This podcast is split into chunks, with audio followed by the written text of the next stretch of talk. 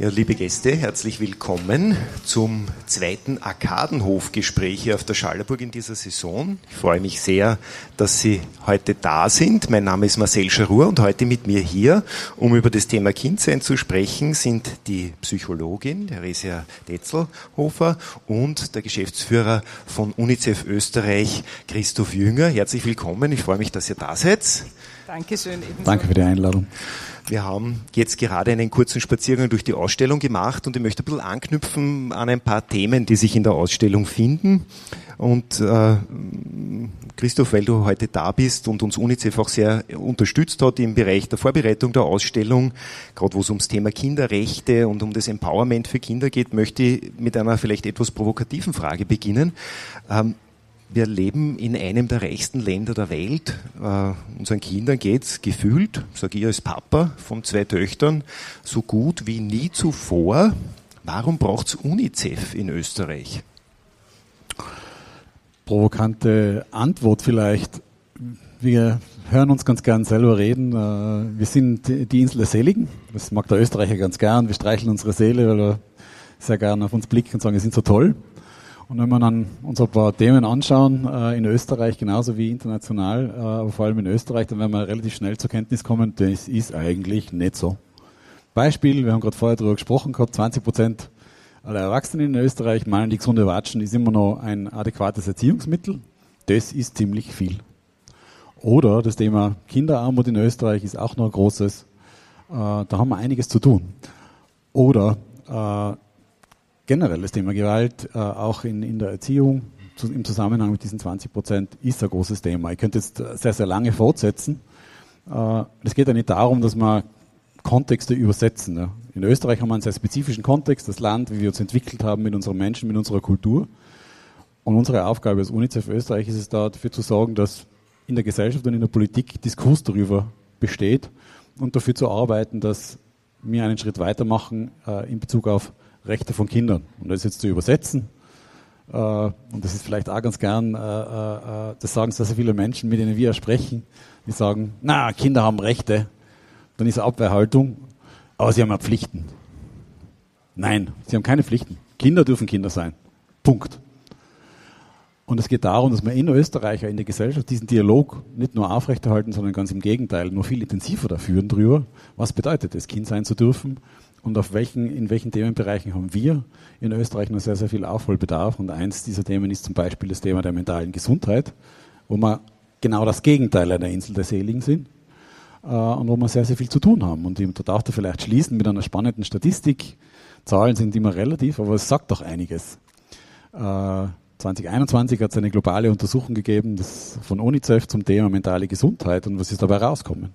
14 Prozent aller Jugendlichen und Kinder weltweit leiden an psychischen Störungen und Themen in Bezug auf mentale Gesundheit. In Europa generell sind es 16 Prozent, in Österreich 18. Sind wir Insel der Seligen? Nein. Und ist jetzt die Frage, was tun wir da dazu? Und deswegen braucht es UNICEF Österreich, dass wir mit der Politik im Dialog dafür kämpfen, arbeiten gemeinsam, dass sich auch dort für bei uns, für Kinder und Jugendliche was zum Positiven verändert. Therese, was erlebst du als Psychologin in der Praxis im Umgang mit Kindern, was sie stresst, was sie belastet und welche, mit welchen psychischen Herausforderungen sind die konfrontiert?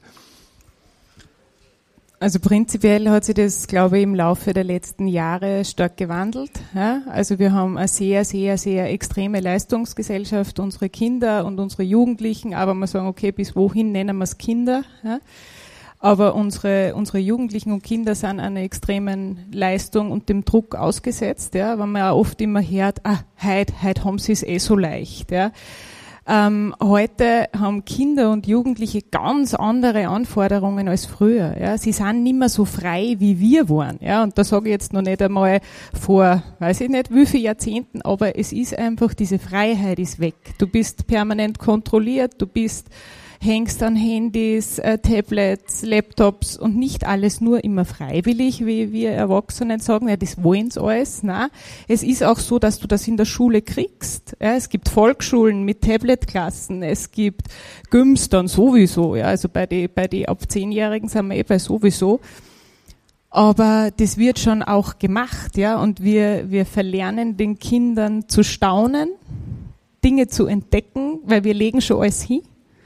Und sie kommen und vor allem natürlich äh, auch nach den letzten Jahren, sie kommen mit Panik, sie kommen mit Angst.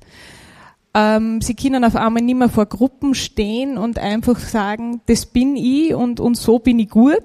Ja? Wir haben diese Scheingesellschaft über Insta und Co. und TikTok und was auch immer da alles herumschwirrt. Und es gibt nur mehr wenige Menschen, denen sie sich anvertrauen. Ja? Also es ist einfach so, die Kinder kommen und auch Jugendlichen kommen sehr gerne zum Psychologen, zum Therapeuten, wenn es denn da genug Plätze gäbe. Ja? Weil das ist natürlich auch wieder schichtspezifisch. Was kriegst du wann? Wann wirst du abgewiesen? Wie akut muss es dir gehen?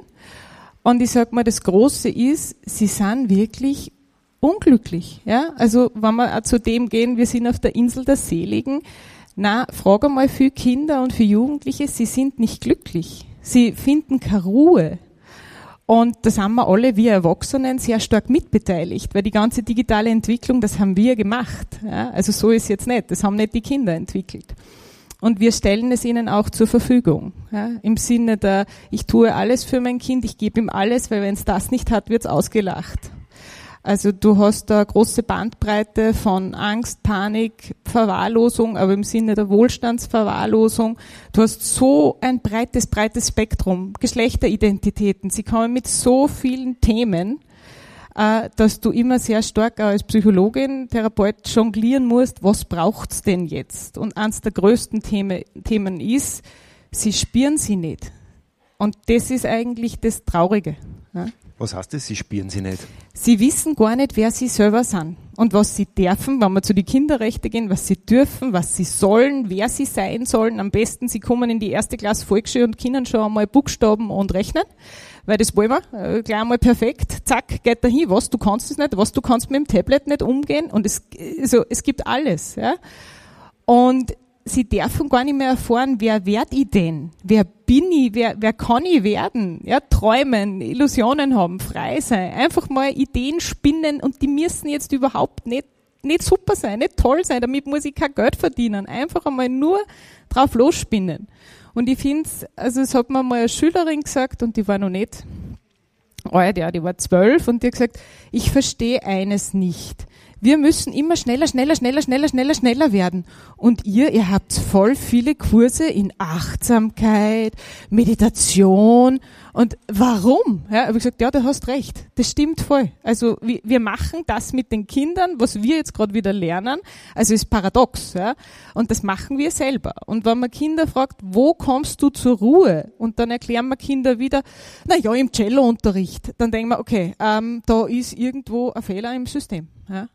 Wenn man der Theresia äh, Detzelhofer so zuhört, dann hat man ja das Gefühl, UNICEF und Organisationen, die sich einsetzen für äh, die Rechte von Kindern, müssten eigentlich hauptsächlich Erwachsenen helfen, die Welt richtig zu machen und weniger den Kindern. Ist es so? Ist es eure Arbeit? Auch. äh, ja. äh, aber ich, bevor ich dann nochmal äh, auf die Frage komme, wollte ich noch ein Thema drüberlegen, das wir ganz gern vergessen, nämlich die Themen, die wir jetzt besprochen haben, sind Themen, die uns ja schon vor 2020 sehr stark begleitet haben. Und jetzt sind noch ein paar Dinge passiert, die die, die Welt dramatisch verändert haben.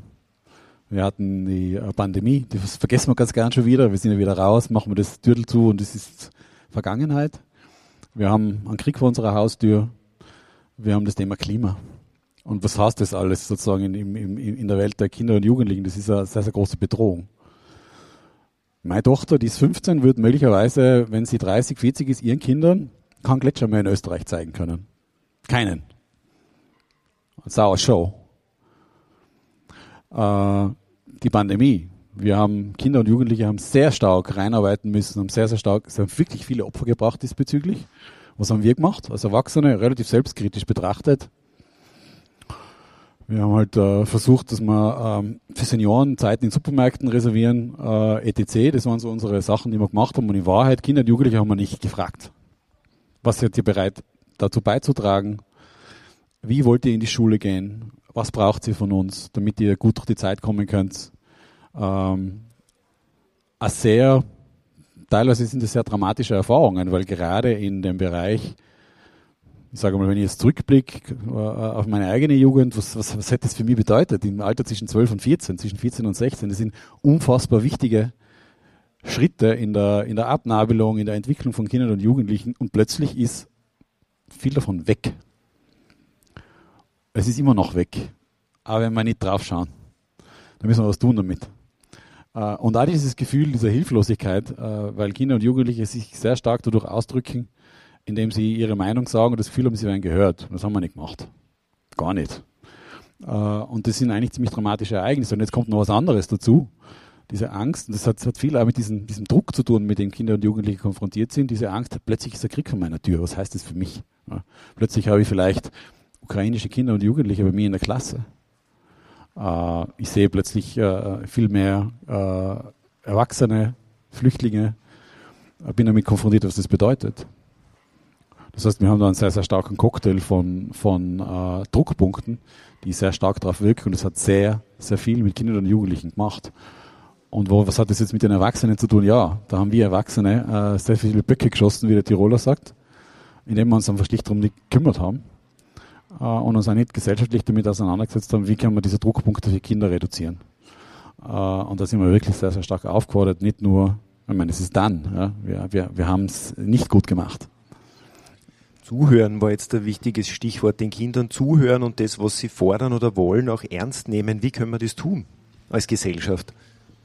Ich denke, dass das, wenn wir in konzentrischen Kreisen denken, dass die Welt des Kindes, die Welt um das Kind und, und sozusagen die, die, die globale Welt, ja, dann heißt es in, in, der, in, in der Welt des Kindes, in der Familie, äh, heißt es einfach, dem Kind einen Raum zu geben und zuzuhören und das Gefühl, dem Kind das Gefühl zu vermitteln, dass das, was sie sagt, da entsprechend einfließt da vorne draußen war ein schönes Tafel, äh, das hat mir sehr gut gefallen, der Ausflug, äh, den man macht und da geht man natürlich hin, wo die, wo die Eltern hingehen wollen, eh klar, das habe ich auch erlebt, war, äh, okay, das kann man ja anders gestalten.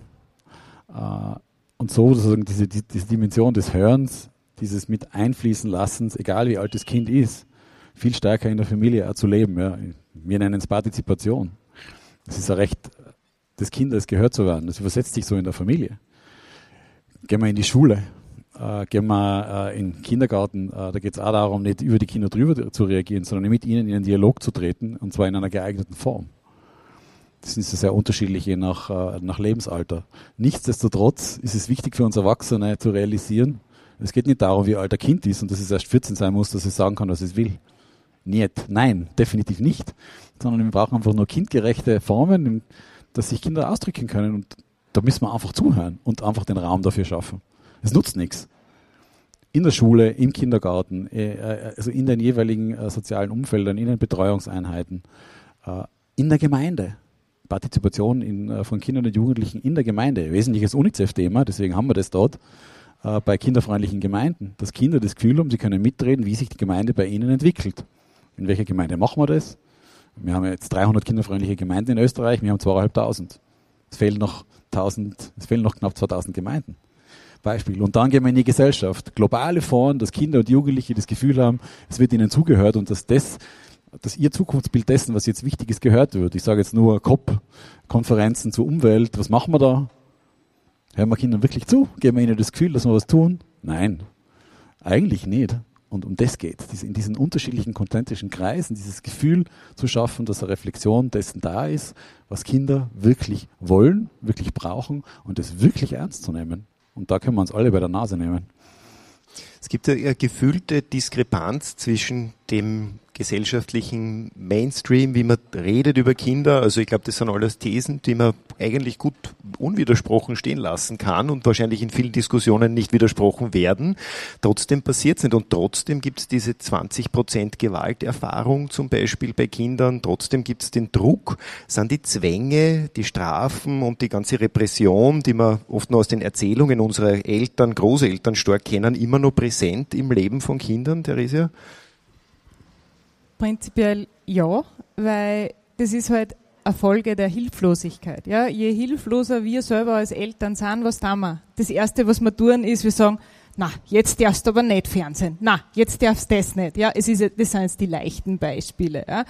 Aber ich sage, es braucht viel mehr an Zuhören wenn ich mit meinen Kindern mich hinsitze, warum hast du das getan? Was ist der kausale Zusammenhang zwischen dem, was du getan hast und was ich jetzt von dir verlange? Ja, ich bin, ich bin für Konsequenzen, weil es braucht Konsequenzen, es braucht da Regeln, ich muss mich wo anhalten können, ja. Ich bin nicht dafür, dass du einfach führerlos da dahin schwimmst, weil da, da gehst unter. Ja, du brauchst klare Richtlinien, wie bewege ich mich denn wo. Aber deswegen kann ich trotzdem die mit den Kindern gemeinsam erarbeiten. Das ist so wie in, in der Schule, finde ich, sieht man das immer sehr schön. Es gibt, es gibt Schulregeln. Naja, die hat es bei uns schon gegeben und die gibt's jetzt noch. Die werden da so hingelegt. Also Schulregeln da, zack, an die Schulregeln hast du dich zu halten. Ja, aber warum jetzt? Einerseits wollen wir, dass unsere Kinder ganz, ganz individuelle, selbstdenkende, superkritische Menschen werden. Und andererseits erziehen wir sie aber zu Lemmingen, die einfach mitrennen mit der Gruppe. Weil da nimm das, stirb, fries, so musst du das machen. Aber man könnte sehr wohl mit den Kindern gemeinsam auch auf, auf Kindersprache auch Klassenregeln, Schulregeln, Turnregeln gemeinsam entwickeln, weil Kinder selbst wollen Konsequenzen. Du brauchst nur schauen, wann, wann in einem Turnverein das ist oder in einem Mannschaftssport das ist, es kommt immer einer zu spät. Die Kinder wollen, dass es Konsequenzen gibt. Nur man darf gemeinsam bestimmen, welche. Ja, weil dann darf ich mitreden, dann kann ich mich damit identifizieren, dann ist das meines. Genauso wie mit meiner Schule. Ja, das ist meine Schule, da habe ich mitbestimmt. Du schau mal, da steht was. Hey, das hab ich gesagt.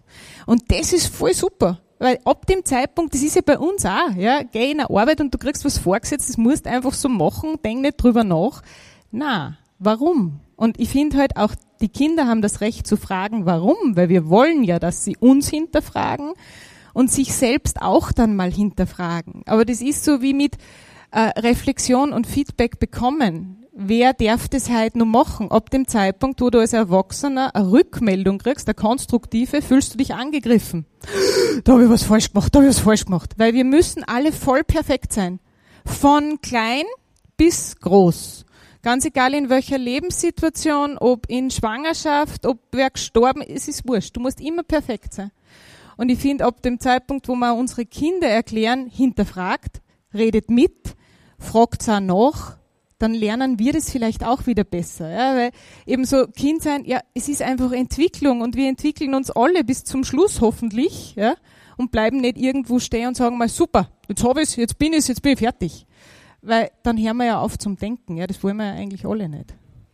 Als Papa bewegt mich immer die Frage, wie sehr muss ich mein Kind unterstützen, wie sehr muss ich es helfen, raustragen in die Erwachsenenwelt. Ich hätte so gern, dass meine Kinder Klavier spielen können. Sie sind aber zu faul. Kann ich es zwingen? Ist, ist, das, ist das die Form von Förderung, die es brauchen? Oder das kann, das kann ich jetzt von mir selber berichten. Ja. Ich wurde, also auch wenn das jetzt meine Eltern äh, negieren würden, ich wurde gezwungen zum Klavierunterricht. Ja.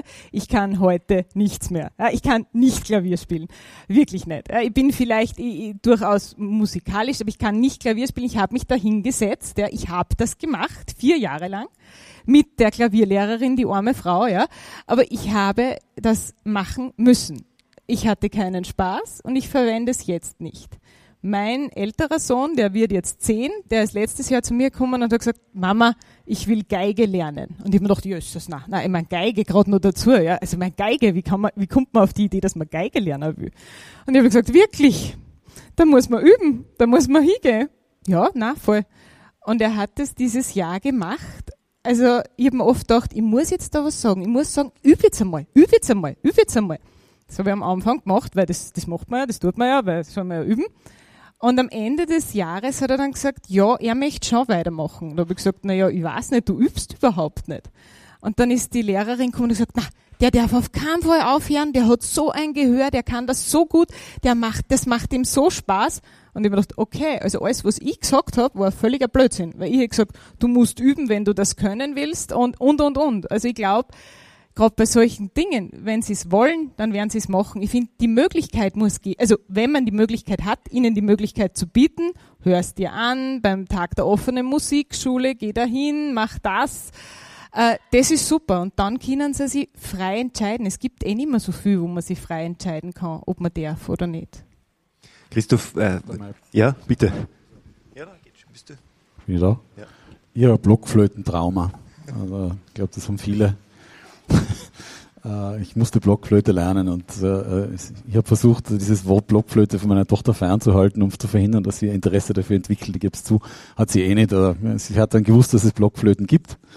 Äh, sie hat dann selber entschieden, Klavier zu spielen und macht das jetzt mit viel Liebe und Hingebung. Also sehr ähnliche Erfahrung. Also ich denke, das ist dieses Fördern und dieses Angebot und dieses Gespräch darüber, was an Möglichkeiten da ist, wo Kinder dann dran anknüpfen können und da Lust dafür entwickeln. Ich glaube, das ist es. Und dann äh, Unterstützung dabei zu leisten, dass es, äh, dass es ein Weg ist, dem, der, der, der, dem Kind oder der Jugendlichen Spaß macht. Und wenn es nicht ist, dann ist es nicht. Du hast vorher schon die Kinderrechte angesprochen. Haben nicht, spreche ich wieder als Papa, haben nicht Kinder schon ein Recht auf Förderung? Würde das nicht auch drunter fallen? Oder wie muss man die Kinderrechte in dem Zusammenhang verstehen? Was sind da die relevanten Rechte, wenn es um Erziehung geht und um, um dieses Heranwachsen und unterstützt werden beim Heranwachsen? Naja, wenn man jetzt sozusagen sehr, sehr, sag, sag mal, auf der Metaebene betrachtet, geht es ja darum, dass das Kind oder die Jugendliche grundsätzlich in der Kinderrechtskonvention verbriefte Rechte hat, was es in Anspruch nehmen darf. Und wenn ich jetzt sozusagen die Erwachsenenbrille drauflege, geht es ja nicht darum, äh, jetzt in allen Teilbereichen sozusagen das legistisch zu betrachten, sondern die Möglichkeit, die Welt der Möglichkeiten zu eröffnen. Also die wird weggehen von dieser legistischen Betrachtung. Die ist noch schon relevant, da können wir dann auf den internationalen Kontext eingehen, warum das relevant ist. Äh, und ja, da geht's, äh, geht's natürlich geht's da um das Recht auf Bildung. Nehmen wir das Recht auf Bildung her. Das ist der Artikel 31, glaube ich, oder 28. So, das Kind hat das Recht auf Bildung. Was heißt das dann bei uns? Ne? Geht in die Schule, wird unterstützt, hat die Möglichkeit, in, in seinem Rahmen sich weiterzuentwickeln und wird dann über die Zeit für sich selber äh, ein Bild entwickeln, in welche Richtung es gehen, gehen mag. Ja, ja, es hat das Recht auf Bildung. Äh, ja, es kann das auch voll nützen und hat die Möglichkeit, in unterschiedlichen Themenbereichen gefördert zu werden. Es ist, eine, es ist, es ist eine Möglichkeitenwelt, die wir da eröffnen, die aus der Kinderperspektive einfach das Recht darauf ist, diese zu haben. Ja. Und da sind wir schon in vielen Bereichen. Äh, in Österreich doch äh, haben wir viele Möglichkeiten. Und jetzt schauen wir mal die internationale Brille her. Ne? Da wird es dann ganz anders. Es leben zwischen 350 und 400 Millionen, Millionen Kinder weltweit in extremer Armut. Und 175 Millionen Kinder weltweit haben nicht einmal frühkindliche äh, äh, äh, Möglichkeiten wie Kindergarten oder sonst irgendwas. 175 Millionen.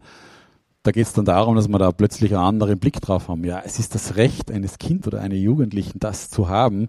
Und was müssen wir als, global, als Gesellschaft oder als globale Gesellschaft dazu beitragen oder was können wir dazu beitragen, um, dem um dieses Recht des Kindes, äh, um das zu verwirklichen. Ja. Das ist eine andere Brille, die wir, die wir da haben. Äh, es wird sich dann ein bisschen vermischen, je nach Recht. Recht auf Partizipation zum Beispiel. In Österreich, eins der Rechte, das haben wir vorher besprochen, das äh, besonders gern äh, äh, so interpretiert wird, ja, ich frage das Kind ja eh, was mag. Ne? Oder ich höre sehr oft in der Politik, in sehr viel im, im politischen Dialog, ja, ich lade die Kinder eh zu mir ein. Okay. Und wenn ich jetzt dann sage, was passiert dann damit? Naja, hm, äh, und kriegen die Kinder Feedback dazu, was sie mit den Vorschlägen gemacht haben. Hm. Das ist Partizipation. Das ist die Art und Weise, wie wir völlig anders damit umgehen. Ja. Wenn wir die österreichische Brille kurz auflassen, hat ein Kind die Möglichkeit, das einzufordern, diese Rechte? Also kann ein Kind vor Gericht ziehen und sagen, ich will das jetzt haben? Mein Recht auf Bildung ist eingeschränkt? Das wäre möglich. Österreich hat die Kinderrechtskonvention äh, gezeichnet und ist damit äh, auch äh, eins von den Signatarstaaten und damit ist es ein verbrieftes Recht. Ja, eigentlich schon. In den seltensten Fällen wird das passieren. Äh, aber ja, wäre möglich. Ich hätte es als Kind nicht gemacht. Äh, bei mir war es eher das Gegenteil, dass ich versucht habe, Schule zu minimieren, also so gesehen. Aber, aber, aber ja, äh, äh ist, ist, ist, ist so, ja. Mitgestaltung ist ein Thema. Wir haben, ich habe ein paar Dinge mitgebracht, die bei uns in der Ausstellung Kinder einladen, selber ihre Perspektive auf die Themen äh, zu teilen mit den Besucherinnen und Besuchern. Wir haben kleine Transparente, die die Kinder gestalten können, wo sie Forderungen aufstellen können. Eine zum Beispiel weniger Hausübung, relativ naheliegend, verstehe ich auch. Manche aber gehe schon stark in die Richtung gehen, was wir gerade besprochen haben. Zum Beispiel bei der Unterrichtsgestaltung hat da ein Kind geschrieben, wünscht sich mehr Mitspracherechte. Wie kann sowas an Schulen konkret funktionieren? Funktionieren, wenn es um dieses Thema Lernen geht? Habt ihr da Beispiele oder habt ihr da Erfahrungen damit, wie man das tun kann, damit Kinder wirklich eingebunden sind, so dass das eben nicht diesen Pflichtübungscharakter hat, den der Christoph Jünger gerade angesprochen hat? Es gibt mittlerweile Schulen, ja, die machen so, so freie, freie Fächer, ähm, wo du sagst, du darfst selbst wählen. Ja? Und du darfst aus einem Katalog wählen, ja, weil natürlich ein pädagogisches Grundkonzept sollte wahrscheinlich dahinter stecken, aber nicht nur. Es gibt da auch schon Schulen, die machen dann nur Kunst, ohne dass es gut oder richtig oder was ist richtig, weil wir haben ja einen Zeichenunterricht, der bewertet wird und beurteilt wird, wo man sagen, so zeichnest du richtig, so zeichnest du falsch, ja, wo man sich denkt, äh, wie kann das sein, ja. Aber es gibt Schulen und es gibt neue Schulkonzepte, die noch immer unter Schulversuchen rennen, wo du sagst, ja, sie dürfen sich eine Stunde am Tag aussuchen aus einem Katalog, was sie gerne machen möchten. Wichtig ist einmal in der Woche von diesen fünf Stunden, die es dann sind, einmal Sport und auch einmal ein Fach, ein Fachwissen. Aber ansonsten dürfen sie sich's wählen und aussuchen. Und das ist halt wieder, da kehre ich schon wieder mehr dazu, ich darf mehr mitbestimmen. Ja? Und das macht die Schüler total Spaß, weil sie sagen, ich habe mir meinen Stundenplan zusammengestellt die haben da die Möglichkeiten, selber eben mitzureden, ja. so wie wir das jetzt gerade genau. auch schon angedeutet haben. Habt ihr mit UNICEF da Erfahrungen gemacht mit solchen Projekten oder mit der Zusammenarbeit mit Schulen zum Beispiel? Ja, da gibt es äh, ganz wesentliches, das ist eins unserer zwei großen Programme, also die wir jetzt gerade in, in, Österreich begonnen haben letztes Jahr im Herbst, das Thema, das, das Programm Kinderrechte Schule. Äh, um was geht's da? So, so, zurückkehrend auf das, was wir am Anfang besprochen haben, ist äh das Kind geht in die Schule, weil es halt eine Schule ist. Und die Idee hinter dem Programm, das ich Ihnen kurz erzähle, dann sieht man so die Elemente, ist, dass das Kind in die Schule geht und sagt, es ist meine Schule. Es ist meine Schule. Da gehe ich gern hin. Und wie, wie macht man das?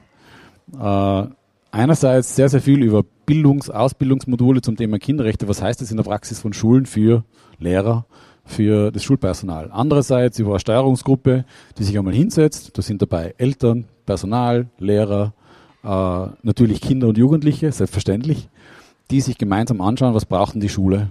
Wo brennt's? Ich sage jetzt ein Beispiel, wir haben ein Mobbing-Problem. Da gibt es viele Themen in den Schulen. Es gibt ja in Wien sehr, sehr viele schwierigere Schulen, wo sehr, sehr viel zu tun ist diesbezüglich. Ja. Dann ist das eins von den Kernthemen, dass sich die Schule dann in diesem Programm vornimmt und ein Programm dafür entwickelt, wie sie damit umgehen.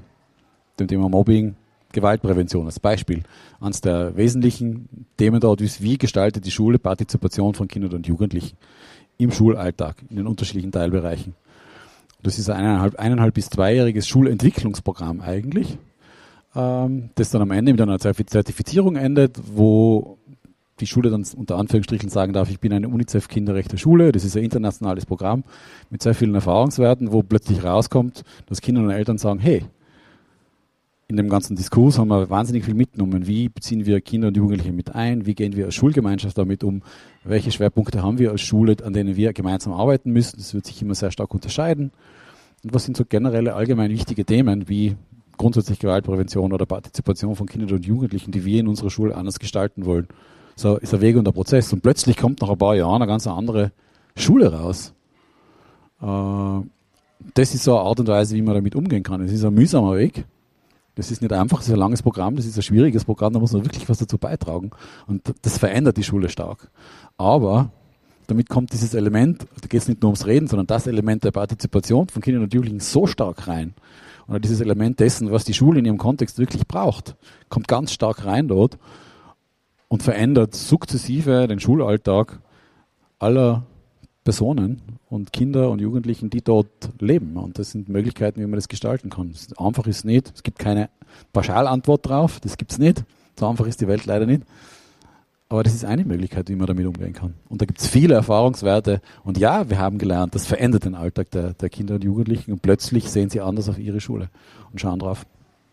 Aber das heißt, du nimmst auch mehr Menschen mit rein in die Schule und machst die Schule offener. Weil ich finde ganz, ganz wichtig, dass dann nicht alles die Pädagogen übernehmen sollten, weil die sind nicht geschult in allem und es muss nicht jeder alles können. Ja, also das finde ich mal das Wesentlichste, dass du dann auch wirklich Professionisten in die eigenen äh, Schwerpunkte mit reinnimmst, ja, in Gewaltprävention, in Mobbing, weil das, was ich oft von Pädagoginnen und Pädagogen her, jetzt muss ich das auch noch machen, jetzt muss ich das auch noch machen, und es ist nicht gut, ja, es ist auch ganz wichtig, ich sehe das von die Sportgyms, wo wir drinnen sind, ja, wo es auch schon leider noch nur in, in Leistungssportgyms auch mental stark gibt, ja, und dann habe ich von einer Pädagogin gehört, aus einer Hackhasch, äh, ja, na eh, wir machen auch Persönlichkeitsbildung und, und, und. Ja, das ist ganz wesentlich und wichtig. Nur es gibt ja nur andere Professionen, die sich konkret mit mental und mentaler Gesundheit befassen. Ja, es muss nicht eine Person alles können und schon gar nicht der Pädagoge alles abdecken mit fachlichem Wissen plus den ganzen sozialen Skills, die mittlerweile schon gefordert sind. Ja. Da darf ich vielleicht nur anschließen, das ist ein ganz wesentliches Element, nämlich äh, von dem haben wir jetzt vielleicht noch weniger gesprochen, ist, wenn man sozusagen, wenn wir davon sprechen, Kinderrechte sind wichtig und es ist wichtig, dass man sie kennt, warum. Wenn ein Kind oder ein Jugendlicher weiß, was es darf und auf was es ein Recht hat, passiert was ganz was anderes damit. Es beginnt zu lernen, was auch seine persönlichen Grenzen sind, weil die, diese Rechte haben ja die anderen auch. Das ist ein extrem wichtiger Prozess. Beziehungsweise auch Eltern, das ist ja auch ein Programm für Eltern, wo es darum geht, dass Eltern sich damit auseinandersetzen, aha, da gibt es eigentlich ein Recht auf Spiel und Freizeit, ich sage jetzt eine, eine, eine Hausnummer. Wie mache ich das eigentlich? Und plötzlich passiert da was in dem Ganzen, äh, weil einer der wesentlichen Elemente von solchen ist, es muss nicht jeder alles können, überhaupt nicht, aber es braucht so eine Basis von, äh, äh von, von Aufmerksamkeit, eine Basis von Wissen drum, was kann ich tun, wenn was passiert. Weil da wird es ein, zwei, drei, vier, fünf Personen geben in der Schule, die damit arbeiten können. Und plötzlich tragen sich viel mehr von den Themen, die Kinder und Jugendliche haben, genau dort zu diesen Personen hin. Weil am Anfang wussten sie es nicht oder haben sich nicht getraut. Weil das sehr oft pathologisiert wird. Sprich, du hast ein psychisches, mentales Problem, du bist krank. Ist nicht so. Das ist eine ganz normale, äh, äh, das ist was ganz Normales im Leben von vielen Menschen. Und plötzlich kann der Schul, die Schulgemeinschaft, die Klassengemeinschaft oder können wir damit fundamental anders umgehen, das einordnen? Und plötzlich wird es nicht mehr pathologisiert, sondern plötzlich kann mit mehr Offenheit auf das Thema zugegangen werden und plötzlich können auch viel mehr Kinder und Jugendliche das haben den, den Mut, es anzunehmen, weil es Thema ist, Thema bleibt. Und Teil der Welt ist dessen, was uns begleitet. Und nicht mehr eine pathologische Krankheit. Du hast ein mentales Problem, du bist aber echt der komische ein komischer bist du. Ja. Und es ist wichtig, finde ich, dass man so ein soziales Netz in der Schule hat, möglichst viel Partner und Partnerinnen, weil wenn wir sagen, so wie in der Gewaltprävention, die wir machen, ja, es braucht sieben Erwachsene, um einem Kind zu glauben. Ein Kind muss das siebenmal erzählen, bis es ihm geglaubt wird. Wie viele Kinder kennen wir, die siebenmal sagen, ich wurde geschlagen? Wenn der Erste sagt, das stimmt nicht, red kein Blödsinn. Und, und das ist Fakt, ja. Und von dem her umso wichtiger, miteinander zu reden, zuzuhören, wertschätzend und nicht das, das nur immer als plumpe Wörter zu nehmen und auf Augenhöhe und wir sind wertschätzend und wir sind achtsam, sondern wir müssen es mal tun. Ja, und, und auch Dinge einfach einmal nehmen und sagen, wirklich, erzähl mir mehr. Weil sobald die Kinder merken, okay, da, da ist was, da ist wer, der horcht mir zu. Und das merke ich, wenn die Jugendlichen oder Kinder in der Praxis sind sie testen am Anfang furchtbar. Kann ich dir das erzählen? Kann ich das nicht erzählen? Erzähle ich mal vielleicht ein bisschen mehr, ein bisschen extremer. Und irgendwann kommen wir zu dem Punkt mit viel Geduld, mit langem Atem, dass es um so Basisthemen geht und einfach um Beziehung und um Nachnähern, ja. Und sei es, wir reden über Märchen und Comichelden, auch mit 17, 18, 19-Jährigen. Äh, es funktioniert großartig und man, man kommt in ein ganz anderes Gespräch und es entsteht Vertrauen. Wenn das die Jugendlichen und Kinder machen, dass sie über diese Themen reden, dann entsteht eine Beziehung und das ist großartig. Wie hilft da, wie hilft da der Comic-Held? Es gibt, es gibt so eine Comic-Therapie und da mache ich mit anhand von, anhand von Comic-Figuren löse ich Probleme. Ich nehme ich nehm einen Comic, Helden unter Anführungsstrichen einen bösen Comic-Menschen, der ist mein Problem. Ja? Und ich erfinde mir einen positiven Comichelden, der löst mit mir das Problem. Und ich falte mir ein A4-Blatt und das sind so sechs Stationen und entweder ich gestalte sie, ich male sie, ich schneide sie aus und am Schluss merke ich, wenn ich so meinen Comic-Helfer auf meiner Schulter habe, kann ich das Problem beim nächsten Mal nicht weglöschen. Um das geht's nicht. Wir können nicht alles löschen, ja, aber ich kann es viel leichter bearbeiten. Okay, das ist ein Takeaway für mich, das nehme ich mit. Ich glaube, ich werde ja auch mal ausprobieren. Das ist auch für Erwachsene. Du, du hast jetzt gesagt 16, 17 Jahre äh, äh, und, und, und Comic-Therapie. Ist das überhaupt nur ein Kind? Wie lang ist man ein Kind? Ja, wir haben es vorher schon besprochen. Wie lang ist man ein Kind? Im Grunde sind wir alle Kinder. Ja, und das ist was, da bin ich ja Verfechterin, nicht nur ich, sehr viele erfahrene Kolleginnen und Kollegen, die, die Arbeit mit dem inneren Kind, das wir alle in uns tragen. Ja, die Glaubenssätze, die wir als, als Kleinkind aufgesogen haben, die sind ja auch da drinnen. Tu das nicht, benimm dich nicht wie ein Bur, hupf nicht so narrisch, geh nicht dazu. Das sind alles so Dinge, die haben wir verinnerlicht. Ganz, ganz, ganz, ganz arg. Manchmal wissen wir es gar nicht mehr, dass wir die haben. Aber die sind da drinnen. Und ab dem Zeitpunkt, wo wir die rausholen und schauen, okay, jetzt hat vielleicht der Chef zu mir gesagt, tu nicht so komisch. Und ich bin da andockt dann bin nicht ich als erwachsene Frau antockt, sondern mein inneres Kind ist antockt. Ich reagiere dann womöglich bockig und vielleicht nicht ganz professionell, weil nicht ich reagiere, sondern mein inneres Kind reagiert. Was tun wir da? Das heißt, wir, wir ziehen unsere innere Familie, die wir da drinnen haben, ja, unser inneres Kind und auch unsere männlichen und weiblichen Anteile, die ziehen wir raus. Die schauen wir uns an. Wir schauen uns unsere inneren Glaubenssätze an, unsere Überlebensstrategien, zum Beispiel klassisch Goschen halten, dann komme ich durch in meiner Familie, dann passiert mir nichts. Ja? Und dann schauen wir, dass wir die umformulieren, aufarbeiten, an, an sicheren Rahmen gestalten, an sicheren Ort gestalten, wo ich ich sein darf, wo mein inneres Kind inneres Kind sein darf und wo ich nachnähern darf. Und wo ich mir alles das hole als erwachsene Person, die vielleicht das Kind braucht hat und die noch immer braucht weil eine Schulter zum Anlehnen und auch, dass man sagt, komm, ich hilf dir, das brauche ich auch als Erwachsene. Das heißt, Nachnähern, Nachnähern ist eine Form der Kompensation eigentlich oder des Aufholens.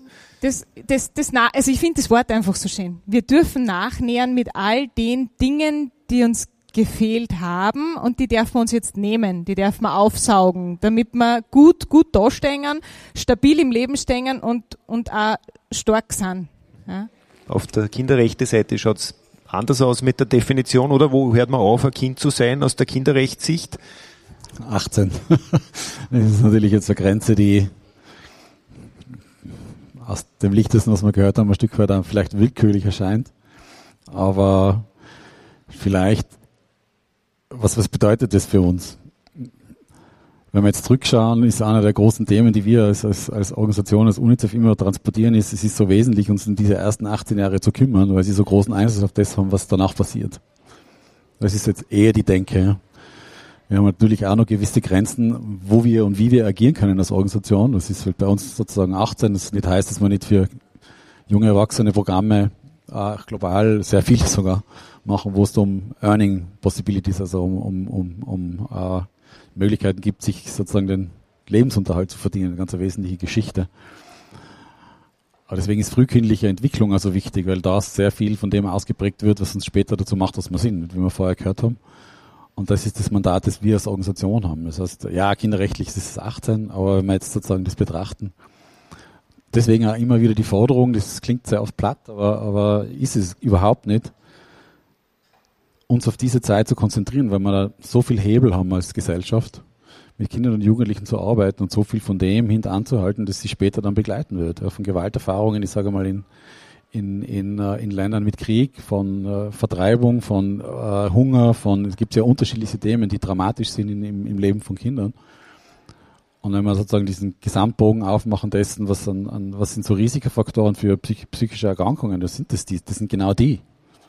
Gewalterfahrungen in der Jugend, Mangelernährung der Mutter, äh, äh, äh, auch Vorerkrankungen der Eltern, junge Mutterschaft, etc., etc. Und da versucht die Organisation dann in einem großen Bogen herumzuarbeiten, um, zu, um, um sicherzustellen, dass dieses soziale Umfeld sich so entwickeln kann, dass man diese Themen äh, damit auch mitbearbeiten, also nicht nur an der psychischen, mentalen Gesundheit zu arbeiten. Ja. Das ist ein bisschen eine indirekte Antwort.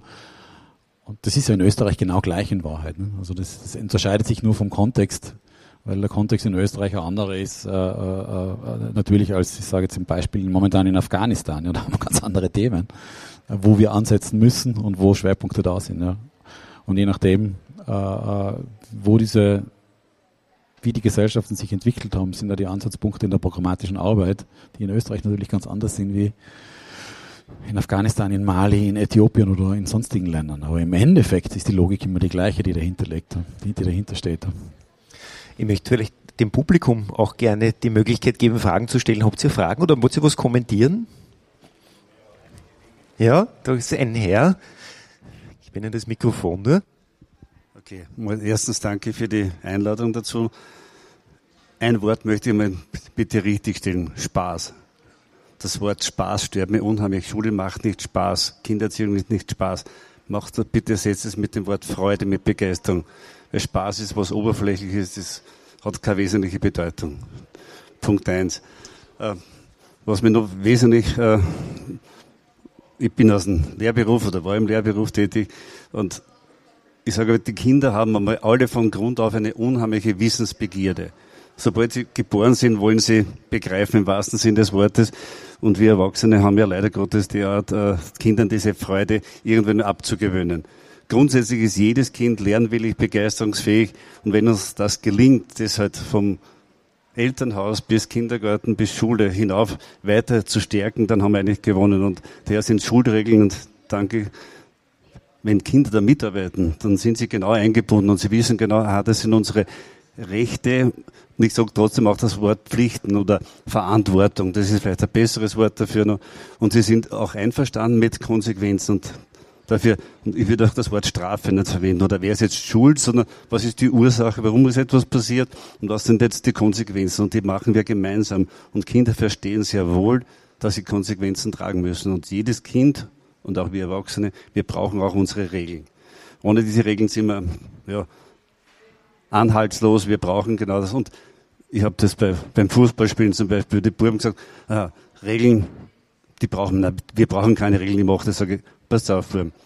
Wir dann das Fußball spielen und du nimmst das, weil du bist nur zu gut, nimmst den Ball in die Hand und rennst das Tor und sagst, vorher, jetzt habe ich ein Tor geschossen. Das, das, das ist ein Blödsinn, das geht nicht. Siehst, das sind die Regeln. Wenn man die Regeln einhält, können wir uns alle miteinander gut unterhalten oder das Ganze funktioniert. Und wenn nicht, dann, wir brauchen also Regeln. Okay. Und daher nochmal der Ansatz, die Begeisterung für die Kinder zu halten, ist das Beste. Und es passiert auch in sehr, sehr vielen Schulen, Gott sei Dank, eine sehr, sehr gute Arbeit. Dankeschön. Theresia, da würde ich dich als Sportpsychologin noch mal bitten, was, wo ist das mit dem Sport? Da gibt es ja. ja. schon Regeln, das stimmt ja eigentlich, genau. was der Herr gesagt hat das Wesentliche, und das haben wir zuerst gerade gesagt, auch, dass die Kinder den kausalen Zusammenhang verstehen. Ja. Und ich finde, also ich bin die Letzte, die gegen Konsequenzen ist, weil es braucht, damit ich mich anhalten kann.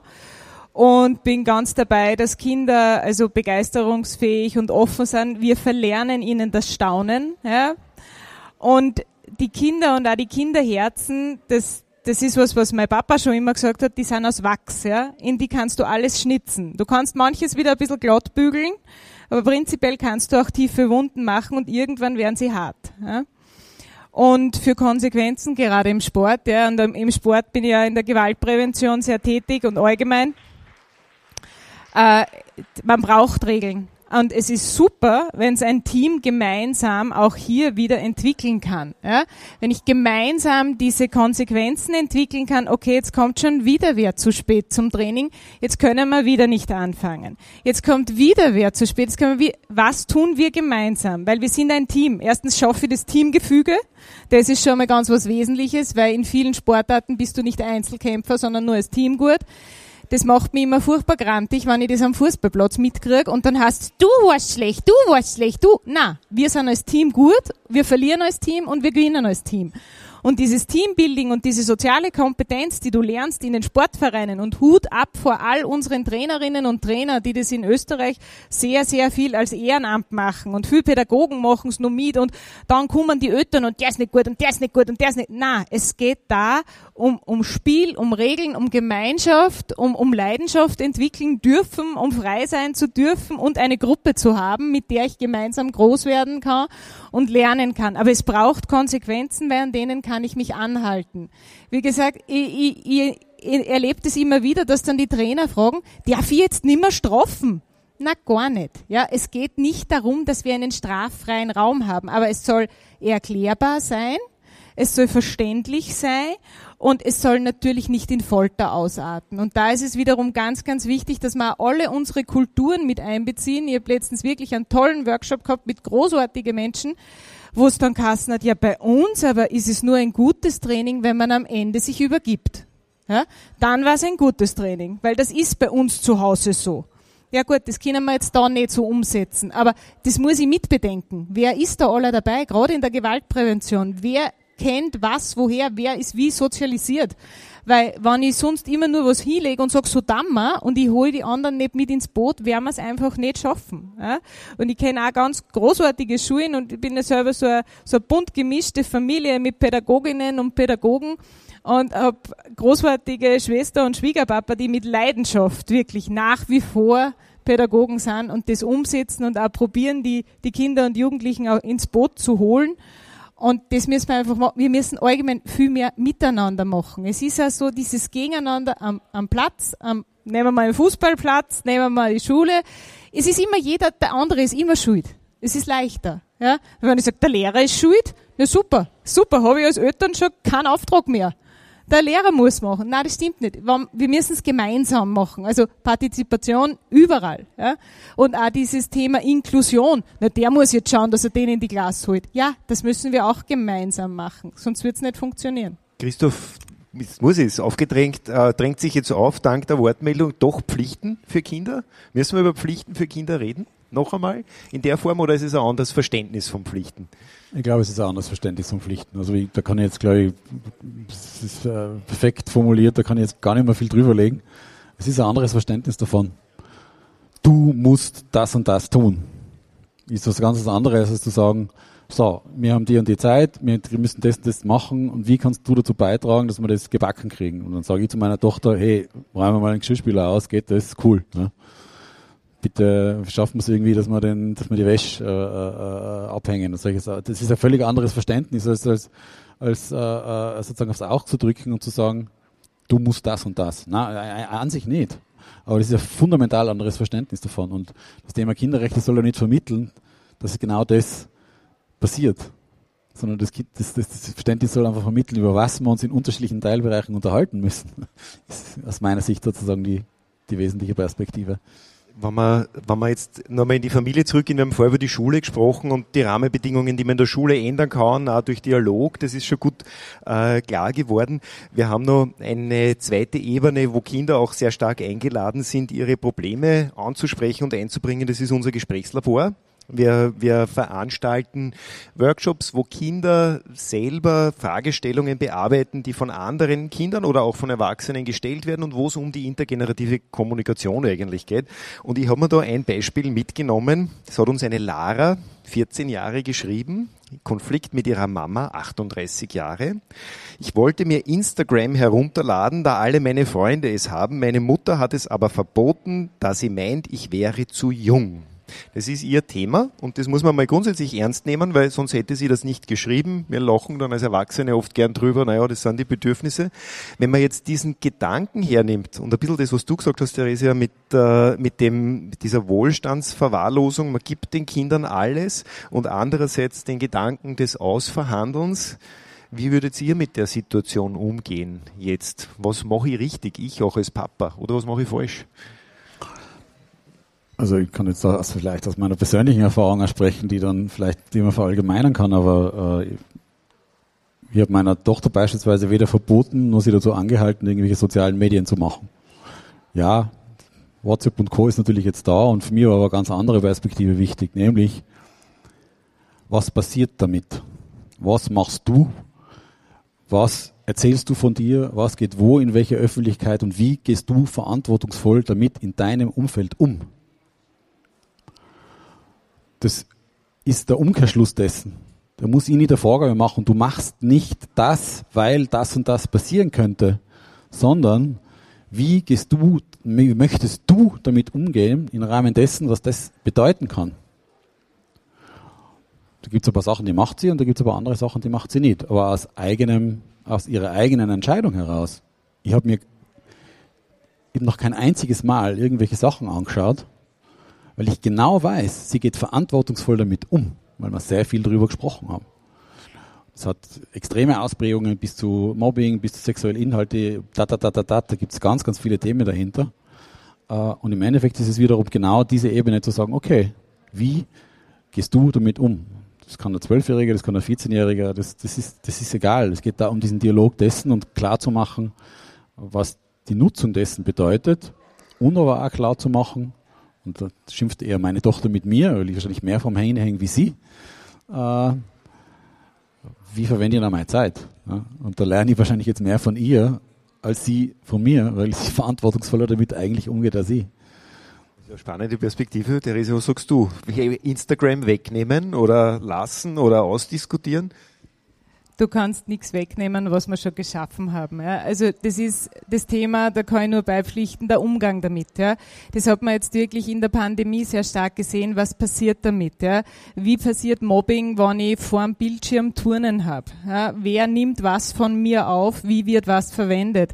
Wir haben früher die Freiheit gehabt, ja, wir sind fortgegangen, haben vielleicht einmal ein Blödsinn gemacht, aber das ist nicht dokumentiert. Das findest du nicht mehr. Ja. Diese Freiheit, die gibt es heute fast nicht mehr. Ja. Der Umgang damit wird Gott sei Dank auch in den Schulen sehr, sehr stark äh, forciert. Ja. Es gibt diese digitale Sicherheit und wie gehe ich damit um? Was ist mein digitaler Fußabdruck? Also die ganze Theorie dahinter. Aber ich finde wichtig, mit den eigenen Kindern reden, reden, reden und auch meine Ängste mitzuteilen. Was ist meine Angst als Mutter, wann du Insta verwendest? Ja. Und wenn ich meinem Kind mal sage, ich habe Angst, das bewirkt was beim Kind. Ja? Also, weil dann, warum? Warum hast du Angst? Ja, weil die Kinder für das ist, das ist ja normal. Ja, Insta, TikTok und Co. ist, ist einfach normal in ihrer, in ihrem Leben. Und es zu verbieten macht ja den Anreiz viel höher, es zu nutzen und heimlich zu nutzen und bei der Freundin zu nutzen. Na, den Umgang damit müssen wir lernen. Ja? Da kann ich vielleicht noch was aus rechtlicher Sicht, kinderrechtlicher Sicht drüberlegen, was so wesentlich ist. Wenn ein Kind für sich begreift, dass es das Recht auf sein eigenes Bild hat, begreift es auch, dass, ich, dass es jemanden anderen untersagen kann, das für sich und in seinem Sinne oder negativen Sinne zu nutzen. Und es ist so wesentlich, dass auch Kinder und Jugendliche in den Diskurs, Diskurs kommen und sagen, ich frage meine Tochter immer, darf ich das auf Facebook posten? Und sagt sie, ja okay, wenn es sein muss. Und genau diese Gespräche unter den Kindern und Jugendlichen brauchen wir. Dass der 13-Jährige sagt, du, ich habe ein Foto gemacht, darf ich das auf Insta drauf tun? Sagt der andere, na, das mag ich nicht, das ist mir zu freizügig. Beispiel, ja. Weil, und das ist die Unterhaltung, die wir brauchen. Und deswegen ist es so wichtig, dieses Bewusstsein zu entwickeln, was ist mein Recht, was gehört mir, was ist meins und über was kann ich bestimmen. Theresia, du noch kurz und dann haben wir noch eine Wortmeldung aus dem Publikum. Aber das braucht es auch zwischen den Erwachsenen. Weil das ist das Thema. Ja, wir sind schnell mit dem Posten und mit dem Ding. Wir fragen auch ganz selten, du darf ich das? Ist das okay? Passt das? Und unsere Kinder lernen einfach von uns. Ja, eben auch wie du sagst, ja, ich sitze mehr mit dem Handy da. Ja, das machen meine Kinder auch. Warum darfst du und ich nicht? Natürlich haben Erwachsene und das ist schon klar. Aber prinzipiell, wir geben es ihnen, wir haben es entwickelt und wir müssen, glaube ich, gemeinsam einen gesunden Umgang damit lernen. Ja. Okay, danke. Die Dame hat man leider Gottes ein paar Antworten schon fast vorweggenommen. Es geht um den Umgang damit. Und ich habe einen ganz einfachen Vergleich immer wieder angewendet. Die Erfindung des Messers war für die Menschheit eine ganz tolle Erfindung. Und wenn man das richtig verwendet, dann ist es noch heute eine richtige Erfindung und ich kann jemand umbringen damit. Und das Gleiche ist jetzt mit dem Internet. Die riesige Diskussion und die letzte über die künstliche Intelligenz ist genau das Gleiche. Äh, wir reden, ach, welche Gefahr besteht. Es besteht eine Gefahr, aber es bringt auch irrsinnig viel Erleichterung, irrsinnig viel positive Dinge. Und wie gehen wir damit um? Und das ist der wesentliche Punkt. Was machen wir damit? Und je mehr ich Angst schüre, umso größer wird das Problem. Wir haben die künstliche Intelligenz, die ist da und wird uns wahrscheinlich in vielen Bereichen auch viel Arbeit abnehmen, wird sogar vielleicht neue Arbeitsplätze schaffen und, und, und. Und ja, in dieser Richtung danke. Ja, der Umgang damit wird dadurch definiert, dass ich weiß, was ist meins und wie muss ich mit jemandem drüber reden, ob er das darf oder nicht. Sonst geht es ja nicht. Ne? Also ich kann jetzt aus meiner persönlichen Praxis nur sagen, das, äh, das ist jetzt aus unserer Organisation, da ist ja das ein ganz, ganz großes Thema. Äh, und da gibt's zu 1000 Prozent nichts an Bildern oder an was auch immer, wo wir nicht klar äh, festgelegt haben, ja, ich darf das verwenden und ja, es ist eine ethische Form und ja, es, es ist wertschätzend. Ja. Und das ist etwas, was ich auch als Privatperson von der Organisation lernen durfte, ist, damit entsprechend umzugehen. Also ich poste sicher hundertprozentig nichts, wo ich nicht jemanden gefragt habe, darf ich das machen. Sagt es genauso mein Bruder oder der Familie, sage ich, hey, ich poste das auf, auf äh, Facebook, kann ich das machen? Darf ich das? Ja, darfst du, passt. Diese Frage verändert alles. äh, auf basierend auf dem, dass ich aber akzeptiere, dass der andere sagen kann, na, das mag ich nicht. Wohl wissend, dass er das Recht hat, Nein zu sagen. Er hat das Recht oder sie hat das Recht, Nein zu sagen. Und dann äh, ist es meine Verpflichtung, das entsprechend einzuhalten und dem, damit wertschätzend umzugehen, zu sagen, okay, es passt für mich. Das ist ja ein großer Baustein der Präventionsarbeit. Ja. Also wenn du sagst, darf ich das, das erleichtert so vieles, das schützt uns alle. Ja. Ich höre oft immer nur, na, nicht, nicht schon wieder Kinderschutz, wir dürfen ja nichts mehr. Ja. Na, das stimmt nicht, weil dieser Kinderschutz, der schützt uns alle. Und ab dem Zeitpunkt, wo ich frage, darf ich das? Darf ich dir erklären, wie man in dem Banal her den Felgeaufschwung macht?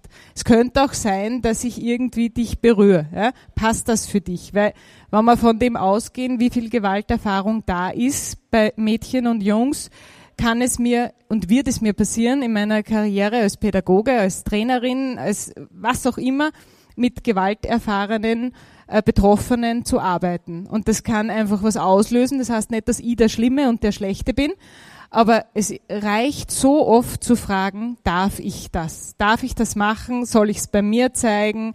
Und, und das im gesamten Kontext. Weil manche sagen nur, ja, ich darf ja schon gar nichts. Na, gar nicht. Ich muss nur die Frage wieder lernen, darf ich das? Respekt ist ein großes Thema, das finde ich bei euch beiden jetzt durchgeklungen hat. Also Respekt auch vor Kindern, so wie wir es vor Erwachsenen auch haben oder so wie wir Höflichkeit lernen. Ich habe zum Abschluss noch so eine Frage, kindliche Allmacht. Ja? Äh, Christoph, stell dir vor, du hättest einen Tag die Möglichkeit, alles zu ändern, was du willst. Eine Sache für die Kinder in Österreich besser zu machen. Was wäre das, was du mit einem Schnipp besser machen würdest? Gute Frage, habe ich das so noch nie gestellt bekommen.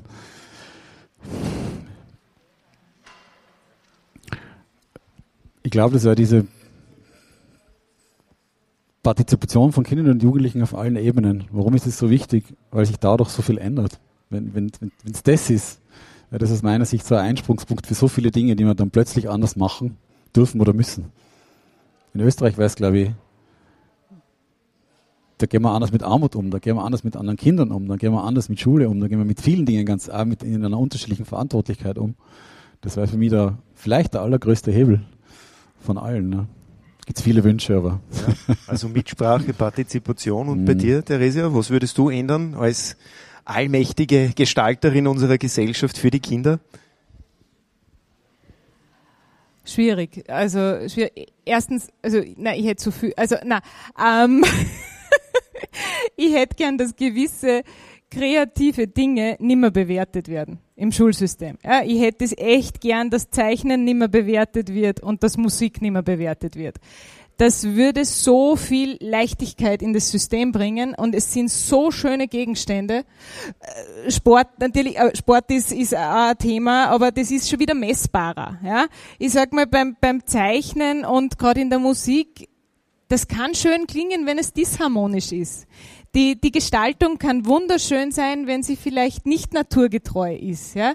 Was ist da richtig und falsch? Was erlauben wir uns da den Kindern zu sagen, du kannst das nicht? Und man braucht nur die Entwicklung anschauen, äh, die kindliche Entwicklung des Malens bis vor Schuleintritt, wie kreativ, wie sie sich austoben, wie sie sich trauen. Ab Schuleintritt, na, das ist schier, na, das passt nicht, so gehört das nicht. Ja? Also das war für mich ein großer, großer Baustein, um da mehr, mehr Leichtigkeit und Leidenschaft wieder reinzubringen, weil die Leidenschaft, das ist einfach das, was uns, glaube ich, manchmal fehlt. Wir werden jetzt dann im Anschluss in die Ausstellung gehen und wir werden das vielleicht als Forderung aufschreiben. Was hältst du davon? Wir können das da dann noch deponieren. Ein äh, äh, letzter Punkt noch von mir, ich würde gern zum Schluss kommen. Jetzt haben wir schön eine Stunde gesprochen. Vielen Dank für die, für die Partizipation. Wir haben heuer in der Ausstellung auch eine Schiene, wo die Familie eingeladen ist, Erinnerungen zu sammeln an den heutigen Tag. Und als letzte Station in der Ausstellung haben wir eine Botschaft aus der Vergangenheit, also die Einladung, eine, eine Nachricht dazulassen für die Kinder in der Zukunft in zehn Jahren, wenn sie die Zeitkapsel, die die Kinder bekommen, dann aufmachen. Und eines, das mir besonders gefallen hat. Ich habe heute in der Kiste der Dinge gewühlt, die es da gibt, möchte ich noch vorlesen. Eine Botschaft von einem Kind für ein anderes Kind dort. Lass dir deine Kindheit nicht versauen, weil dich jemand ärgert. Deine Fantasie ist wunderschön und so bunt mit drei O, das so. Lass dir auch nicht einreden, dass du keine Prinzessin wirst oder bist. Du bist ursüß und mega chaotisch, aber das ist schon okay. Habe ich irgendwie nett gefunden. In diesem Sinne sind wir alle ein bisschen Prinzen oder Prinzessinnen. Weiterhin danke, dass ihr heute zu uns auf die Schallerburg gekommen seid und ich hoffe, ihr besucht uns bald wieder. Noch bis Anfang November sind wir besuchbar. Herzlichen Dank und einen schönen Tag noch. Dankeschön. Danke.